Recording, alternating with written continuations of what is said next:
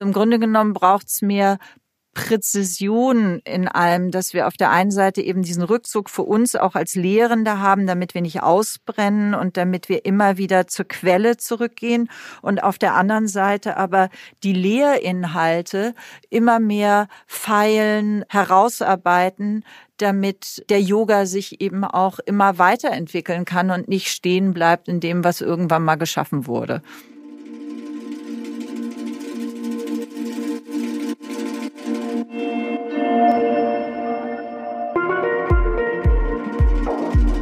Heiliger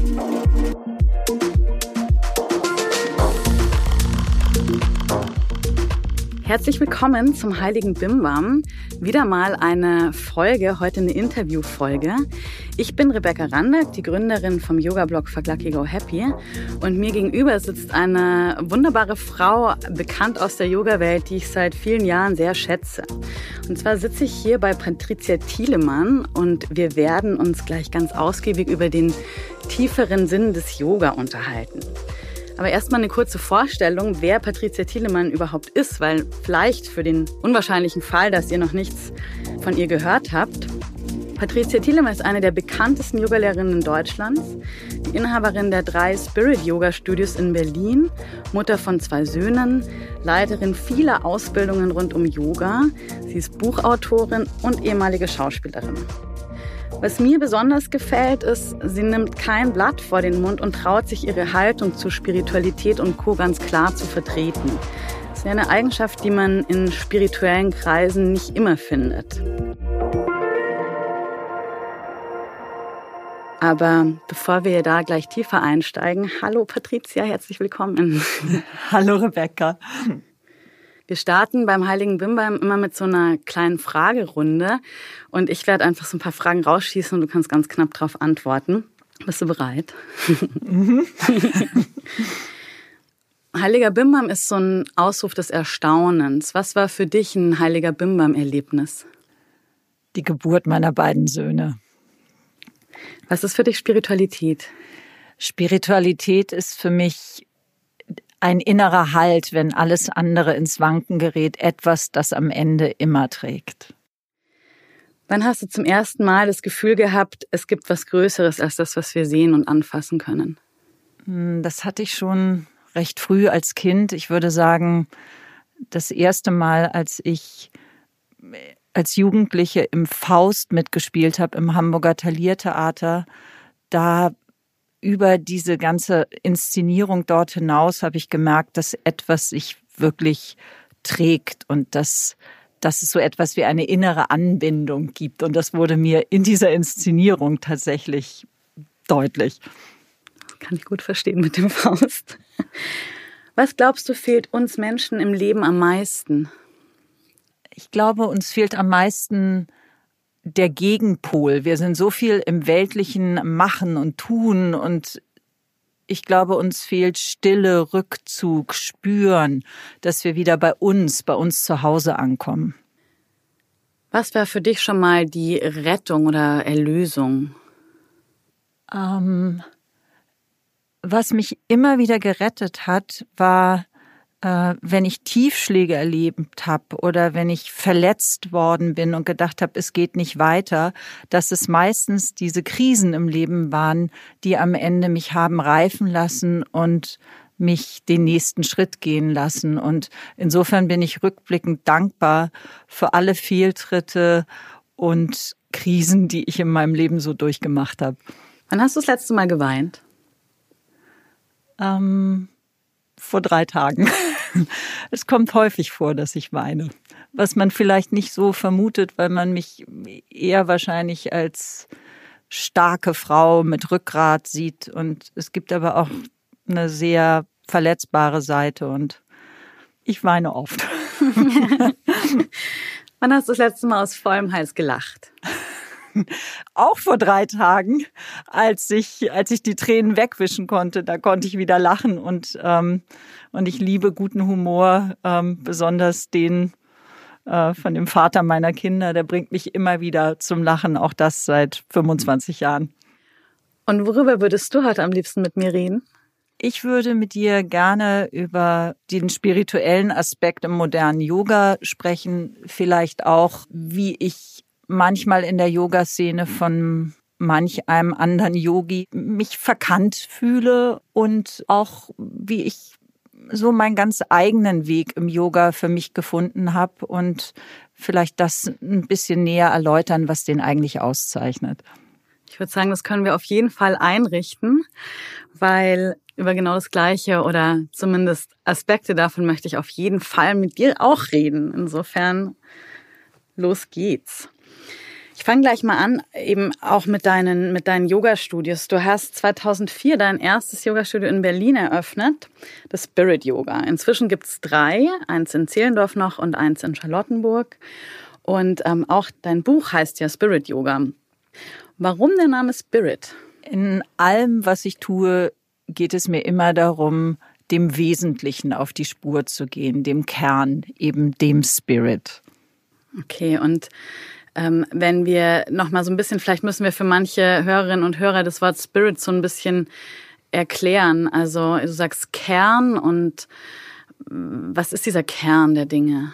Für mich ist es das Beseelte, das, was eben am Ende wirklich trägt. Und die Seele würde ich nicht als die Psyche definieren. Das könnte man ja auch, dass Seele und Psyche gleichgestellt sind. Für mich ist Seele der göttliche Kern, das Licht in uns. Und äh, das wird eben manchmal instrumentalisiert, versüßt und, und, aber oft geht das, worum es eigentlich geht, der Wesenskern, ähm, der geht uns manchmal im Auf und Ab des Alltags verloren. Und ich finde es wichtig, immer wieder dorthin zurückzuführen, denn wenn wir dort verankert sind, verortet sind, ich glaube, dann relativiert sich so manches, worum wir uns in der Welt einen Kopf machen. Hm, das Wesentliche.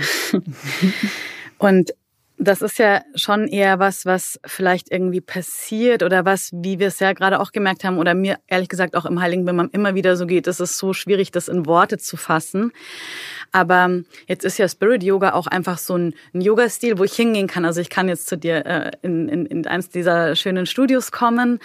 Und was erwartet mich denn da? Also wie erkenne ich jetzt als Yogi, dass das, dass ich es hier mit Spirit Yoga zu tun habe?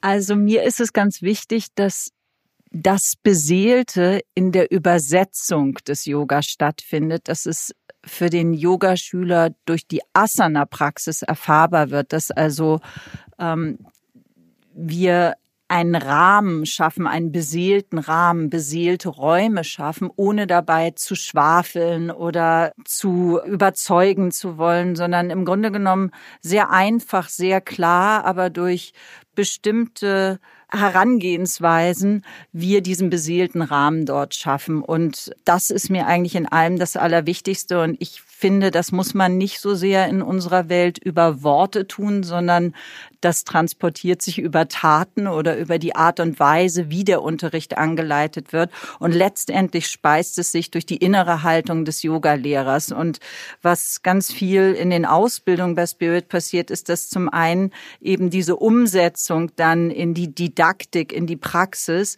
wie die für uns Lehrer stattfindet, aber vor allem, wo auch ganz viel dran gearbeitet wird, ist, wie findet man denn zu einer inneren Haltung, die authentisch ist, die yogisch ist, die eben nicht einfach nur irgendetwas übernimmt, was andere machen, sondern wie finden wir selbstbestimmt in unsere Kraft und zu diesem Wesenskern hin, denn nur dann sind wir auch in der Lage, so einen beseelten Raum für andere zu schaffen. Das sehe ich ähm, ganz ähnlich und das bedeutet ja quasi auch als äh, Aufgabe von Yogalehrerinnen und Yogalehrerinnen ist es auch äh, ganz stark einfach den Weg selbst zu gehen, bevor ich irgendwas transportieren kann und könnte aber vielleicht jetzt auch hm, vielleicht erstmal verwechselt werden mit so, ja, dann der beseelte Raum und so. Das sind ja vielleicht auch sehr bedeutungsschwangere Worte, die jetzt Menschen, die jetzt Berliner Yoga-Szene oder jetzt irgendwie speziell auch deinen Unterricht nicht so kennen, erstmal sich denken so, oh Gott, was ist bitte ein beseelter Raum? Und deine Studios sind ja auch auf jeden Fall Orte, ich würde es auf jeden Fall sagen, das sind hippe Studios und auch einfach schön und schön eingerichtet. Das riecht gut. Es gibt äh, Tee und Apfelschnittchen, die finde ich ganz toll. und ich würde dich auf jeden Fall so auch zu der Generation Yogalehrerinnen zählen, die den Yoga ein bisschen von diesem Räucherstäbchen Image äh, befreit haben und Gibt es da nicht auch irgendwie ein bisschen so eine Diskrepanz zwischen diesem schicken Neuen und dann wirklich auch diesem beseelten? Nee, für mich überhaupt nicht. Mir ist eben gewisser Rahmen in allem, was ich tue, wichtig, dass auch der äußere Ausdruck stimmen muss, weil ich habe das Gefühl, persönlich kann ich besser zum Kern finden, wenn auch die Rahmenbedingungen stimmen. Und deswegen ist es mir wichtig, dass die Räume schön sind und dass es gut riecht und so. Und das könnte man natürlich als oberflächlich abtun. Das ist es für mich aber gar nicht, denn genauso wenig wie wenn man in die Kirche geht, hat das ja einen Grund, dass die Kathedrale meinetwegen so hoch ist und wann geht der Messdiener da durch und wie riecht es dort und wann erklärt klingt die Orgel. Und ich glaube aber, dass es in unserer säkularen Welt einen Weg geben sollte, der eben dieses Beseelte auf eine ganz freigeistige, andere Art bietet. Denn letztendlich haben ganz viele Menschen die Sehnsucht nach diesem Getragensein. Es ist nur so, ähm, diese ganzen Begrifflichkeiten sind so überfrachtet und das wird so schnell so ein Klischee, weil sich auf all das so draufgesetzt wird. Und ähm, trotzdem gibt es aber ja etwas Wesentliches, was äh, was erstrebenswert sein kann. Und das finde ich ist eine erfordert auch eine hohe Kunstfertigkeit, dem auf die Spur zu gehen. Und das, denke ich, gelingt vielen der Spirit-Yoga-Lehrer sehr gut, eben diesen Rahmen zu schaffen und das aber auf eine ganz seriöse, klare Art, aber eben trotzdem nicht nur Körperübung, sondern sehr wohl diesen beseelten Anspruch auch zu haben. Und das heißt dann quasi auch jetzt der schöne Raum, unterstützt diesen Rahmen quasi noch durch einen, durch einen äußerlichen Ausdruck, den aber schlussendlich natürlich äh, dann derjenige, der unterrichtet, eigentlich füllen muss. Ja, also für mich sind die schönen Räumlichkeiten weniger ähm, das ist keine Effekthascherei, sondern die sind Bestandteil des Gesamterlebnisses. Und so genauso wie auch die Mitarbeiter, die da bei Spirit Yoga hinterm Tresen sitzen, für mich eben nicht einfach Check-in-Girls sind, sondern das sind Hoffnungsträger, weil jeder Mensch, der da reinkommt, aus dieser äh, überladenen, lauten und manchmal schroffen Stadt, ähm, wird dort empfangen und wird auch wieder durch diese Hoffnungsträger, die da am Tresen sitzen, in die Welt entlassen. Das heißt, alles hat da eine Bedeutung, von den Blumen bis zu den Menschen, die da arbeiten, bis hin zum Tee, dass das alles Teil des Gesamterlebnisses ist. Und ich finde gerade heutzutage, wo auch Online-Yoga ja so zunimmt, könnte ja jeder zu Hause in seinem Wohnzimmer die Matte ausrollen und, und tun wir ja alle auch. Aber ähm, deswegen glaube ich, wird es umso wichtiger, dass das Live-Erlebnis ein echtes Erlebnis ist. Und insofern finde ich das wichtig, dass eben auch die gesamten Rahmenbedingungen das mit unterstützen. Schöne Räume und so sind ja auch aus meiner Sicht auch mit ein, Ausdruck von Professionalität. Und das Thema Professionalität oder Business ist ja in der Yoga-Welt teilweise immer noch sowas, was vielleicht so kritisch diskutiert wird, wo es dann heißt, so, okay, es geht ja nur noch ums Business. Ja, das finde ich auch komisch, oft? genau. Und selbst und und was ich äh, verblüffend finde, dass es mit der Professionalität genauso ist. Dass Professionalität, was ja in jedem anderen Beruf positiv äh, besetzt wäre, in der Yoga-Szene häufig negativ besetzt ist, weil das heißt, dass die Dinge äh, so akribisch äh, gemacht werden und ja mit so einem hohen Anspruch. Und ehrlich gesagt, dazu stehe ich. Ich war immer so, dass ich in allem, was ich tue und wie ich lebe, einen hohen Anspruch habe. Und das mag man oder man mag es nicht. Aber natürlich spiegeln meine Yoga-Studios das wieder. Und ich glaube, ich bin auch nicht immer die leichteste Chefin, weil ich gehe da durch und sage, da ist Dreck, die Lampe geht nicht, warum sieht das hier keiner und so. Und das zeichnet mich auch aus. Ich habe zwar über die Jahre gelernt, das immer auch wertschätzend zu sagen, aber es ist mir verdammt nochmal wichtig, dass der Rahmen stimmt und dass es inhaltlich stimmt, dafür lebe ich, das immer mehr herauszuarbeiten, dass diese Erlebnisse von Spirit Yoga, wenn Teilnehmer dahin kommen, dass die einzigartig sind. Mir gefällt das nicht, wenn die Dinge improvisiert sind. Ich finde auch zum Beispiel Spontanität gnadenlos überschätzt. Ich liebe Kreativität. Kreativität finde ich gut, weil Kreativität setzt voraus, dass man sich mit Dingen auseinandersetzt und ähm, verschiedene Möglichkeiten durchspielt, um dann vielleicht eine unkonventionelle Herangehensweise zu finden. Aber spontan, da wird auch manchmal, finde ich, dann irgendwas zusammengeköchelt, was, was man auch in die Tonne hätte treten können. Und insofern äh, Kreativität, ja, Spontanität, weiß ich nicht so spontan im Sinne von, ich hatte einfach keinen Bock, mich vorzubereiten. Ja, genau, ich mach mal so, ich fühle das jetzt gerade mal so und habe eine Eingebung und so. Das finde ich passiert leider viel in der Yoga-Szene. Ich finde es entscheidend, dass man die Dinge auf den Punkt bringt. Yoga ist ja in den letzten Jahren auch einfach ein wirklich großes Business geworden. Also jetzt nicht nur bei dir und deinen Studios, sondern insgesamt auch international. Es schwirrt immer wieder so eine Zahl von 80 Milliarden Dollar an Umsatzvolumen in der Yoga-Szene durch die Gegend. Man kann das irgendwie nicht so gut verifizieren.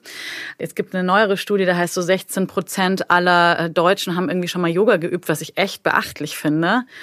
Und ähm, auch für so eine Yogastunde zahlt man ja inzwischen einfach für so ein Drop-in auch so fast 20 Euro. Und in den letzten 15 Jahren, so aus deiner Sicht, die du ja maßgeblich auch mit äh, gestaltet hast, was hat sich da so alles verändert? Und ist diese Businessisierung der Szene eher ein Fluch oder eher ein Segen? Also, als ich vor 15 Jahren mit meinem ersten Studio am Hackischen Markt angefangen habe, da kam so diese neue Welle des Yoga. Da, da war so die Schaffell-Yoga-Phase, ging dem Ende entgegen und es kamen eben diese gerade aus Amerika geprägten Stile nach Deutschland, wie Jivamukti oder ich dann mit Spirit Yoga und noch ein paar andere. Damals, glaube ich, sind viele Menschen erstmal gekommen, weil das erfrischend und modern war, die Ansprache eine andere war. Es war, es war hip, es war schick, das zu machen und so. Und ich glaube, damals hat das ganz viele Leute in die Studios gebracht und es ging gar nicht so sehr um die Inhalte, sondern es ging mehr darum, ähm, Yoga zu erleben, weil Madonna und Gwyneth Paltrow und Sting das damals auch gemacht haben und dann war das irgendwie angesagt. Und dann hat Yoga und das hat Spirit Yoga auch getroffen, so ein Wandel durchlaufen, dass auf einmal, nachdem die Medien zuerst alle geschrieben haben, das ist das Allheilmittel für alles und macht Yoga und jeder Star macht es, war irgendwann das durch, weil alles gesagt wurde und weil viele auch gemerkt haben, das ist kein Allheilmittel und es ist hilfreich und auch ergänzend wunderbar, aber es kann jetzt nicht auf einmal ähm, eben alles gut machen. Und dann auf einmal kehrte sich das um, dass die gleichen Medien, die es so in grünen Klee gelobt haben, dann anfingen durch dieses Buch The Science of Yoga, die Wissenschaft des Yoga, äh, auf einmal zu sagen, ja, mit Yoga kann man seinen Körper kaputt machen und dass all die Negativbeispiele aufgezeigt wurden. Das kam, dann entstand, kam auch so diese Zeit dieser ganzen Missbrauchsgeschichten und so und dass auf einmal so John Friend und so und dass all das so hoch kam und auf einmal kriegte Yoga so einen Makel. Und das war ja auch zu erwarten, denn wenn das auf einmal erst so wahnsinnig gelobt wurde, war ja eigentlich der Fall schon vorprogrammiert. Ich war Gott sei Dank immer weitsichtig genug, dass ich das habe kommen sehen, dass wenn was so gehypt wurde, dass es auch ganz tief fallen kann und habe rechtzeitig an den Strukturen und an den Inhalten weitergearbeitet und getüftelt. Und das war letztendlich für Spirit Yoga ähm, auch ganz entscheidend, weil ich glaube, sonst hätten wir das damals nicht geschafft mit der Größe, die wir hatten. Und weil wir aber in den Jahren wirklich auch so in den Teams viel so ähm, an den Inhalten gearbeitet haben, sind wir da gut durchgekommen und haben uns nochmal völlig neu aufgestellt und sehen jetzt, wie es ständig weiter wächst. Also dass das äh, eigentlich mit jedem Jahr wir uns mehr einfallen lassen müssen, wie wir die Leute da unterbringen und wie wir diese Ausbildung, wie wir die ins nächste Jahr schieben, die Teilnehmer und so, damit das überhaupt alles noch aufgeht und zu leisten ist und so. Und was vielleicht auch ganz interessant ist, ist, eigentlich ist dem nach oben hin kein Ende gesetzt. Und ich habe fast das Gefühl, was vielleicht auch verblüffend sein könnte, ich halte den Zügel recht fest in allem, was ich tue und gebe dem nicht zu sehr nach, weil ich glaube, wenn man jetzt immer noch größer, noch höher, noch schneller, dann verliert es an Qualität. Das heißt, ich bremse mich und mein Team in allem, was wir tun, eigentlich immer ein, damit wir überhaupt die Qualität liefern können, die mir wichtig ist und damit wir dem Anspruch, den ich habe, gerecht werden können. Und somit ist das eher das Problem, zu sagen, nein, wir müssen nicht auf alles mit aufspringen und wir müssen nicht jede Kooperation hier nochmal und da nochmal. Und ich muss auch nicht um die Welt jetten und ähm, jeden, jede Yoga-Konferenz mitnehmen, wo ich eingeladen werde, sondern es geht darum, Spirit Yoga eben immer besser werden zu lassen und das zu pflegen und zu hüten, was wir da haben. Und das ist manchmal ein bisschen untypisch für unsere Zeit, aber auch das bin ich. Ich bin in dem eher gemäßigt und konservativ und vielleicht anders, als man erstmal so vermuten würde. Das ist dann auch wieder diese Rückkehr zum Wesentlichen, auch in dem quasi den ja. Kern von Spirit zu behalten. Ja, da unterhalten wir uns gleich noch mal ein bisschen ausführlicher drüber. Aber erstmal gibt's noch eine kleine Werbepause.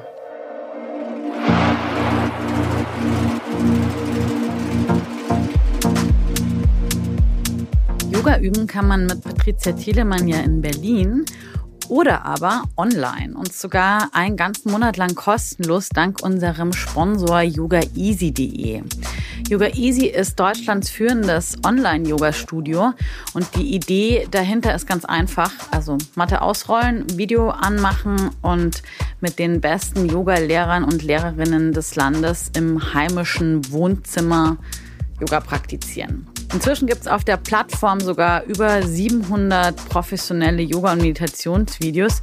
Die sind verschieden lang. Es gibt ganz viele verschiedene Yoga-Stile und natürlich auch Level.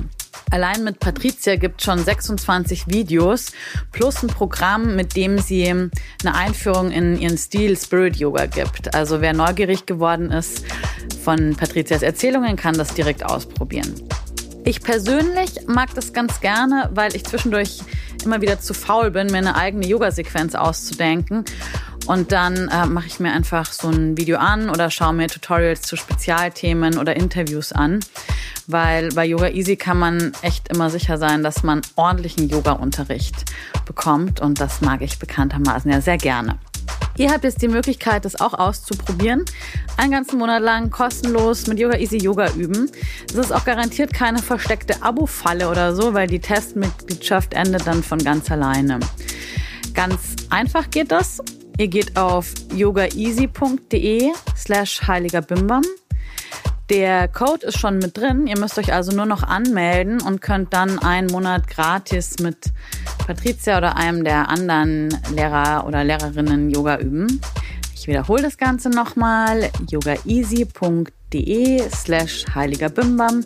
Einfach anmelden und ab auf die Matte. In diesem Sinne, Namaste.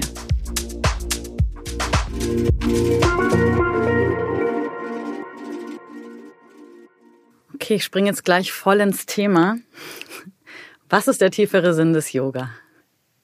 Der tiefere Sinn des Yoga ist, die Welt hinter der Welt zu erfahren, dass man nicht sich identifiziert mit, mit dem Spiel des Lebens, sondern dass man wie aus einer anderen Perspektive schauend, aus diesem inneren Halt herausschauend, aus dem Blick des Göttlichen auf die Welt schaut und auch hier auf Erden seinen Auftrag zu erfüllen weiß. Und dafür muss man eben immer diese innere Anbindung für sich wieder suchen, denn wie sonst soll man diese andere Perspektive einnehmen?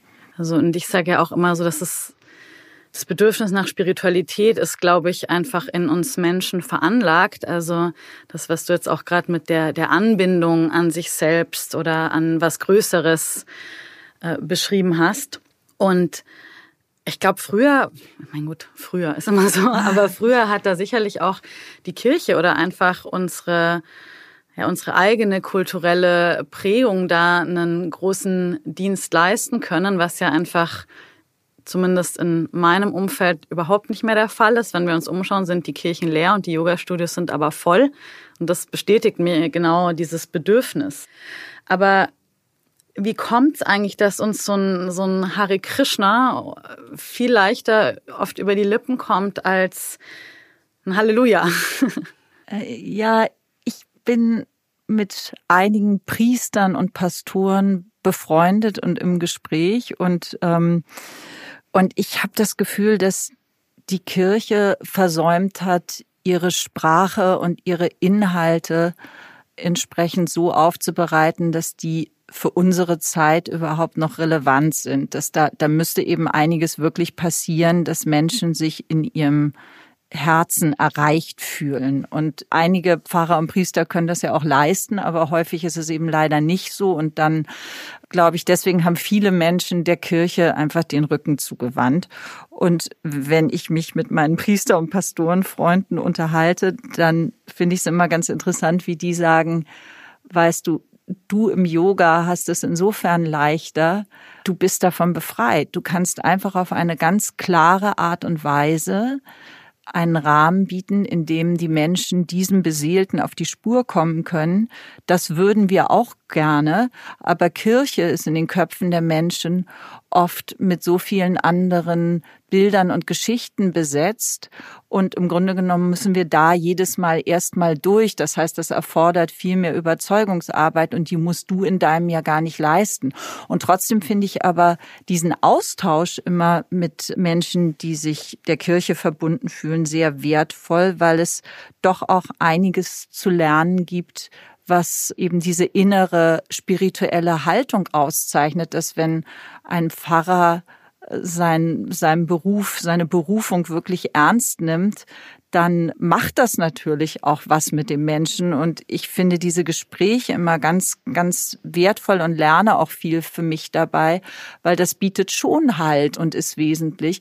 Und ich glaube oder habe manchmal auch so ein bisschen die Hoffnung, ohne jetzt missionarisch unterwegs sein zu wollen, aber vielleicht kann auch eine Brücke geschlagen werden, dass Yoga auch wieder ein Weg sein könnte, sich den eigenen Wurzeln anzunähern und sich vielleicht auch mit dem Christentum wieder auseinanderzusetzen, weil für mich hat es nie gepasst, mir einen Ganesha hinzustellen oder auch einen Buddha, obwohl das alles wunderbare Religionen sind, aber es hat ja auch einen Grund, warum wir in eine Religion hineingeboren sind. Und wir ändern ja auch gewöhnlich nicht unseren Namen einfach so oberflächlich, wie als würden wir eine Jeans wechseln. Und deswegen finde ich schon wichtig, dass man sich mit dem eigenen auseinandersetzt, weil das ist authentisch und das führt einen am Ende auch nach Hause, weil auch das immer ein Stück an die Kultur gebunden ist. Was ich in dem Zusammenhang ganz interessant finde, ist ja auch, wenn Du hast die Haltung angesprochen, der, der Priester. Diese Haltung ist ja eigentlich, ich sage jetzt mal, das Yogische und das ist ja nicht die Religion, genauso wie viele vielleicht den Hinduismus mit der Lehre des Yoga verwechseln könnten, eben weil man vielleicht Krishna und Shiva und all diese ähm, schönen bunten Gottheiten ansingt. Aus meiner Sicht ist da ja auch ein Problem kulturelle Aneignung. Also wir wissen ja eigentlich gar nicht so richtig, was wir da besingen oft. Wie kann man damit hier umgehen? Weil trotzdem kommt ja Yoga irgendwie aus einem anderen Kulturkreis als es dem unseren. Ja, das kommt, das kommt Yoga natürlich, aber ich finde, da wird auch eine ganz schöne Indien-Nostalgie zelebriert, die gar nicht sein muss, weil man kann ja, man kann ja die Wurzeln des Yoga achten und wertschätzen und trotzdem hat ja so etwas auch wie das Yoga Sutra eine universelle Gültigkeit, was wir genauso auch äh, aus unserer Perspektive mit dem westlichen Blick beleuchten können und für uns nutzbar machen können. Und insofern glaube ich, ist das durchaus möglich, eine Brücke zu schlagen, weil Spiritualität ist ja nun nicht nur den Indern vorbehalten. Und deswegen finde ich es ganz wichtig, das eben hier im eigenen zu finden. Und vielleicht dazu auch noch, ich habe gerade so ein Buch gelesen, ähm, die modernen Gurus der Welt oder so von Mark Singleton hat es, glaube ich, geschrieben. Und da fand ich es ganz verblüffend, wie häufig auch eben Iyengar und schon Krishnamacharya eben sich haben auch inspirieren lassen durch westliche Philosophen und durch Sportwissenschaften. Und warum dürfen wir das nicht genauso auch? Gerade jetzt, wo Yoga in unserer Gesellschaft angekommen ist, müssen wir doch sehen, dass wir das auch mit dem, was uns ausmacht, zu füllen wissen. Dein Tipp wäre es eigentlich auf jeden Fall, beschäftigt euch als Yogis oder gerade als Yoga-Lehrende mit den klassischen Schriften, Yoga Sutra, Bhagavad Gita, den ähm, hat der Yoga Pradipika wahrscheinlich. Und nehmt diese Werke auseinander, aber traut euch wirklich euren Blick drauf zu werfen und ähm, einfach auch von unserem aktuellen Standpunkt hinzugucken und zu gucken, wie können wir das jetzt auf unser Leben anwenden. Ja, und stellt es im Vergleich zu westlichen Philosophen und zum Christentum und schaut, wo gibt es vielleicht auch Parallelen, Gleichwertiges, was eben im Westen entsprungen ist. Und so kann Yoga eine Inspirationsquelle sein, aber letztendlich finde ich, müssen wir hier unseren eigenen Yoga finden. Wir können uns nicht irgendetwas Fremdes überstülpen und ähm, so tun, als seien wir das dann. Und Genauso wenig können wir aber auch einfach Yoga komplett neu erfinden, aber wir können eine Brücke schlagen. Und da glaube ich, hat Spirit Yoga eine ganz gute Vorlage geliefert. Und ich finde, da sollte man jetzt weitergehen und weiterarbeiten. Und das sehe ich auch so, so nach all den Jahren ist das für mich immer auch noch Motivation, weil diese Arbeit ist noch lange nicht abgeschlossen, das auf den Punkt zu bringen. Ich liebe das übrigens an den hohen Feiertagen, an den hohen christlichen Feiertagen, Weihnachten und Ostern, so Yoga zu unterrichten. Weil dann mache ich immer genau das, zu gucken, ah, okay, was ist denn da jetzt passiert und was hat das eigentlich mit Yoga zu tun? Ich finde, das ist was, was ich jedem nur ans Herz legen kann, weil das wirklich großen Spaß macht, sich eben da mit der eigenen Kultur auch auseinanderzusetzen. Ja, das ist sehr gut. Das heißt, es geht um die moderne Interpretation von diesem tieferen Sinn des Yoga, den jetzt Yogalehrende in eine 90-minütige Yoga-Klasse packen sollen? Ja, mir geht's darum, eben dieses Beseelte auch zu bewahren in unserer modernen Welt, weil das, das wird ja außer Acht gelassen oder es wird esoterisch so überfrachtet, dass eigentlich das pure, schöne, wirklich Heilige daran verloren geht. Und wie bewahren wir was? Wie beleuchten wir das? Denn was vielleicht auch noch wichtig daran ist, ist, das Beseelte ist auch etwas, das nicht greifbar ist. Wenn wir es benennen, wenn wir versuchen, da, äh, was weiß ich, den Regenbogen aufgehen zu lassen, jeder Mensch erfährt das für sich anders. Und deswegen ist das, geht es eher darum, so gekonnt diesen Rahmen zu liefern, der so pur, so gesetzt ist, dass jeder seiner eigenen Wahrheit auf die Spur kommen kann und eben nicht das zu überfrachten mit einer eigenen Interpretation, die eigentlich alles andere platt macht. Das heißt, das ist auch mit der Grund, warum du von dem sogenannten Spirit Talk auch irgendwie abgekommen bist. Das war ja auch ein Teil von Spirit Yoga, dass so ein ein bisschen was erzählt wurde während einer Yogastunde. Habe ich das richtig verstanden? Ja, ich habe ja auch vor vielen Jahren, nachdem ich lange bei Anna Forrest gelernt habe, habe ich ja, bevor ich Spirit Yoga eröffnet habe, auch noch die Jivamukti Ausbildung gemacht. Und dadurch war das natürlich inspiriert, auch ähm, diesen Talk mit in die Klasse einzubeziehen, diesen philosophischen Talk. Und wenn ich so zurückblicke vor 15 Jahren, war das auch immer so ein bisschen naja, also ich würde sagen, eine Profilneurose von mir, das damit einzubauen, weil ich dachte, wenn ich das mache, dann nimmt man mich in meiner Funktion als Yogalehrerin ernst. Und eigentlich ging es um mich dabei. Und da habe ich das schick ausgearbeitet und konnte da glänzen. Und ich bin da aber insofern von ab, weil ich glaube, in unserer Gesellschaft heute durch die Digitalisierung, durch die Globalisierung sind wir so wenig in unserem Körper. Wir spüren uns nicht mehr wirklich, sondern wir werden überfrachtet mit Informationen. Und wer braucht da noch so einen Talk? Die meisten Menschen, die zu mir kommen, sind reflektierte Menschen, die, die sich sowieso mit den wichtigen Themen des Lebens auseinandersetzen. Und was viel entscheidender ist, sie in den Körper zu führen, dass sie sich wieder spüren, dass sie diesen inneren Halt für sich zurückerlangen. Und das andere, das können sie auch wunderbar selber. Und dafür kommen sie zum Yoga. Und für mich zeichnet das auch harter Yoga aus. Und manche einer denkt dann, na ja, aber dann ist es ja nur auf den Körper reduziert. Screw that. Das, ich glaube, das ist ein Sublimieren etwas viel Größeren wieder in den Körper zu führen und dass wir heute ganz woanders sind als vielleicht vor 15 Jahren, wo man das hätte so jemandem vorwerfen können.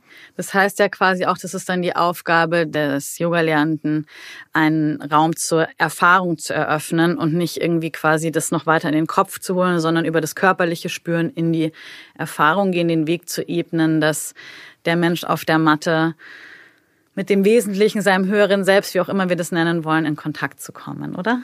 Genau. Und dafür muss er aber natürlich, wenn er das leisten will, muss er halt selber immer sehen, wie kommt er für sich in Kontakt mit dem Wesentlichen.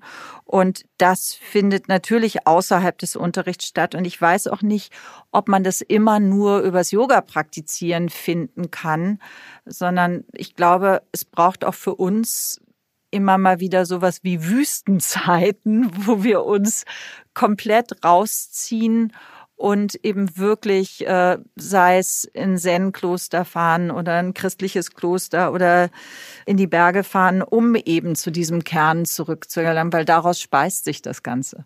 Also das heißt, auf der einen Seite brauchen wir Rückzug, Einkehr, mal wieder wirklich für sich selbst sein raus von diesem ganzen Brrr, ja, was wir raus so von haben. diesem ganzen ständig informiert sein, alles wissen und noch 17 Workshops obendrauf. Und auf der anderen Seite brauchen wir aber sehr wohl eine Schärfung der Inhalte, weil da können wir nicht Larifari sein. Und also im Grunde genommen braucht's mehr Präzision in allem, dass wir auf der einen Seite eben diesen Rückzug für uns auch als Lehrende haben, damit wir nicht ausbrennen und damit wir immer wieder zur Quelle zurückgehen. Und auf der anderen Seite aber die Lehrinhalte immer mehr feilen, herausarbeiten, damit der Yoga sich eben auch immer weiterentwickeln kann und nicht stehen bleibt in dem, was irgendwann mal geschaffen wurde. Gleich möchte ich nochmal mit dir darüber sprechen, wie wirklich diese Übersetzung dieses Ganzen dann wirklich auch in den Alltag so gelingt, weil von wegen Yoga im Alltag leben, das ist bestimmt der Titel von vielen, vielen Ratgeberbüchern, aber wie das besser gelingt, darüber unterhalten wir uns gleich noch nach einer kurzen Unterbrechung.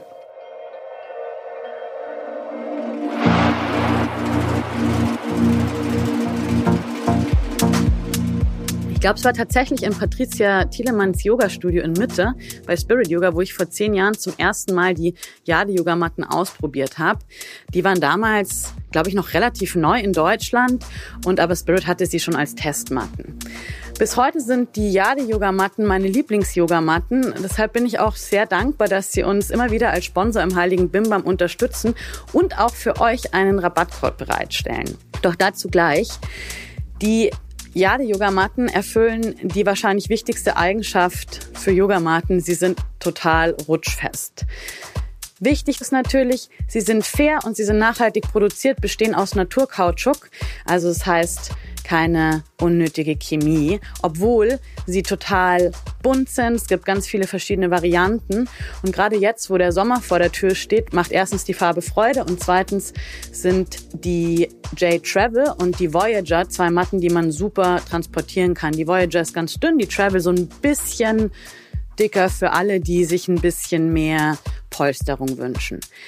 Wenn ihr jetzt sagt, mh, hm, neue Yogamatte, gute Idee oder eben auch vielleicht Hilfsmittel, dann geht auf yadiyoga.eu, stöbert dort ein bisschen im Shop und wenn ihr euch entschließt, was zu kaufen, gebt auf jeden Fall den Code Heiliger Bimbam ein, weil damit bekommt ihr 10% Rabatt auf den gesamten Warenkorb. jadeyoga.eu, Code Heiliger Bimbam. Die ganzen Infos packe ich euch nochmal in die Show Notes, damit ihr auch garantiert den richtigen Link findet. Dann bleibt nur noch viel Spaß beim Üben. Jetzt sagen wir, wir haben, das hat es geglückt. Wir haben jetzt als äh, Yoga-Lehrende den Auftrag vielleicht erfüllt, dass jemand sich besser kennenlernt, mehr zu sich kommt oder Yogis kommen auf die Idee, doch mal sich wirklich rauszuziehen. Sie fahren ja, man fährt ja dann auch gerne auf Yoga-Retreats und so weiter. Und du hast da super schön in deiner Tagesspiegel-Kolumne was geschrieben, das möchte ich gerne mal für alle kurz vorlesen. Natürlich besteht auch die Gefahr, dass jeder für sich auf seiner kleinen bunten Gummimatte in sein inneres Reich abtaucht und selbstgefällig oder ignorant wird. Besonders dann, wenn man es sich in der friedliebenden Welt des Yoga zu hübsch einrichtet. Die Übersetzung von der Matte ins Leben kostet Mut und Kraft. Und genau das ist es ja. Oft ist ja während des Yoga-Retreats, nach dem Yoga-Retreat noch alles ganz wunderbar. Aber wie gelingt es denn dann am Ende, die Übersetzung ins Leben? Ja, ich denke, es ist ganz wichtig, ist, dass man sich auch den unbequemen Situationen des Lebens stellt und auch den, den Biss und das Durchhaltevermögen entwickelt, sich und schwierige Situationen auszuhalten. Manchmal besteht im Yoga, denke ich, so eine Harmoniesucht und, und dass immer alles schön und gut sein muss. Und ich glaube, man kann ja diese, diese wertschätzende, zugewandte innere Haltung im Yoga kultivieren und die dann auch raus in die Welt tragen, aber man kann die beibehalten und trotzdem sich aber ganz der Sache stellen. Also vielleicht wäre der Spruch weich in der Vermittlung, hart im Kern nicht schlecht, weil es schon im Leben drauf ankommt, auch durchzugreifen, klar zu sein, aber man muss das ja nicht auf eine harte, zynische Art und Weise tun, sondern man kann ja auch die Dinge nett und offen und freundlich angehen, aber trotzdem dabei sehr bestimmt sein in dem, was man will. Auch einen Standpunkt zu haben. Ne? Ja. du hast vorhin auch schon mal gesagt, Yoga wurde ja teilweise auch so als Allheilmittel gehypt. Was kann Yoga und wo liegen aber auch die Grenzen von Yoga, gerade zum Beispiel in den angesprochenen Krisen? Ich glaube, manchmal wird Yoga so gleichgesetzt mit Psychotherapie, als könnte es jetzt eben alles Unverarbeitete gleich mitlösen und klären. Und ich denke, Yoga macht einen eher darauf aufmerksam, wo der Schuh drückt, aber dann braucht es schon noch eine andere Auseinandersetzung um zu heilen, um zu lösen, dass Yoga das nicht alleine kann. Und ich erlebe eben auch, dass eine ganze Menge Menschen dann in so eine Verdrängung gehen, dass sie sich dann äh, durchs Yoga dann eben die Birne zurauchen oder sonst was machen und, ähm, und einfach so auf Wolke sieben bleiben. Und jeder von uns hat ja schon, finde ich, hier auf Erden auch einen Auftrag zu erfüllen. Und ich da so bei mir selber gucke, also so schön wie das ist, Spirit Yoga zu haben und so eine große Schule mit, was weiß ich, an die 200 festen und freien Mitarbeitern zu leiten, merke ich, das ist mein Dharma, das ist mein Auftrag. Aber es gibt auch viele Momente, wo ich das verfluche und wo ich eigentlich fliehen möchte und sagen möchte, ich möchte jetzt eigentlich ein halbes Jahr nach Thailand und Shanti Shanti machen und ähm, mich nicht dem stellen und mit dem Steuerberater sprechen und mit Lehrern, die lieber um halb acht und nicht um Viertel nach sechs unterrichten wollen oder so. Und da gibt's viele unbequeme und auch schwierige Situationen. Und trotzdem spüre ich, das ist mein Dharma und dann, dann ist es auch meine Aufgabe, da durchzugehen. Das ist eigentlich auch ein äh, schöner Abschluss, also zu sagen, die, die Yoga-Praxis ebnet den Weg, in Kontakt damit zu kommen, mit dessen, mit dem, warum wir auf der Welt sind. Das heißt noch lange nicht, dass das vielleicht immer schön ist und immer eben Shanti und rosa Wolken und wohlduftende Studios, sondern dass es darum geht, wirklich einen Schritt nach dem anderen zu gehen, das anzunehmen, was das Leben einem so mitbringt. Ja, es führt ein Yoga ist ein Vehikel, um einen zur Wahrheit und zur Einsicht zu führen. Aber Einsicht hat ja dann auch eine Konsequenz und eine Rück, Rück, äh, Rückwirkung aufs Leben. Ja, das Blöde ist, was man einmal gesehen hat, kann man nicht mehr so ähm, nicht sehen. Ja. ja, sehr schön. Ja, vielen, vielen Dank äh, für dieses Interview. Es hat mir äh, große Freude gemacht und ich habe dann doch noch einfach immer wieder nochmal spannende Dinge von dir erfahren. Aber es gibt noch so eine kleine Abschlussfrage im Heiligen Bimbam, wie eben eingangs diese Fragen. Und zwar, das ist, was ist in dieser Szene so der größte ESO-Bullshit, der dich so richtig auf die Palme bringt? Weißt du, das ist ganz komisch. Ähm, hättest du mich das vor einem halben Jahr gefragt, hätte ich dir mit schneidendem Ton bestimmt zehn Punkte gesagt, die mich zu Tode nerven. Und heute habe ich das Gefühl, das empfinde ich gar nicht mehr so, weil ich meine Energie nicht mehr da reingeben möchte, den Finger auf andere zu zeigen, sondern ich möchte stattdessen lieber das ebnen und kultivieren, was mir wichtig ist und was meiner Deutung des Yoga entspricht. Und das steht für sich. Vielen Dank dafür. und auch euch, Hörerinnen und Hörer da draußen, vielen, vielen Dank, dass ihr dabei wart. Ich hoffe, ihr habt es genossen. Heiliger Bimbam, unser Podcast für den Sinn und Unsinn des Lebens. Wenn euch gefällt, was wir hier machen, dann abonniert uns auf iTunes und bewertet uns. Ihr könnt uns gerne fünf Sternchen geben oder auch wirklich inhaltlich konstruktives Feedback in die iTunes-App reinschreiben. Wenn ihr uns direkt ansprechen wollt, dann schreibt gerne eine Nachricht oder eine Mail an hallo@heiligerbimbampodcast.de oder schickt uns Sprachnachrichten über WhatsApp, über die freuen wir uns besonders, an die 0177 143 5250. Ich sag dann bis zum nächsten Mal und nochmal vielen, vielen Dank, Patricia. Vielen Dank, Rebecca. Und tschüss. Schön. Ein Podcast von Fuck Lucky, Go Happy in Kooperation mit Ikone Media. Moderation Rebecca Randack, Redaktion Sarah Möller, Hadi Röde. Alle Informationen unter heiligerbimbampodcast.de.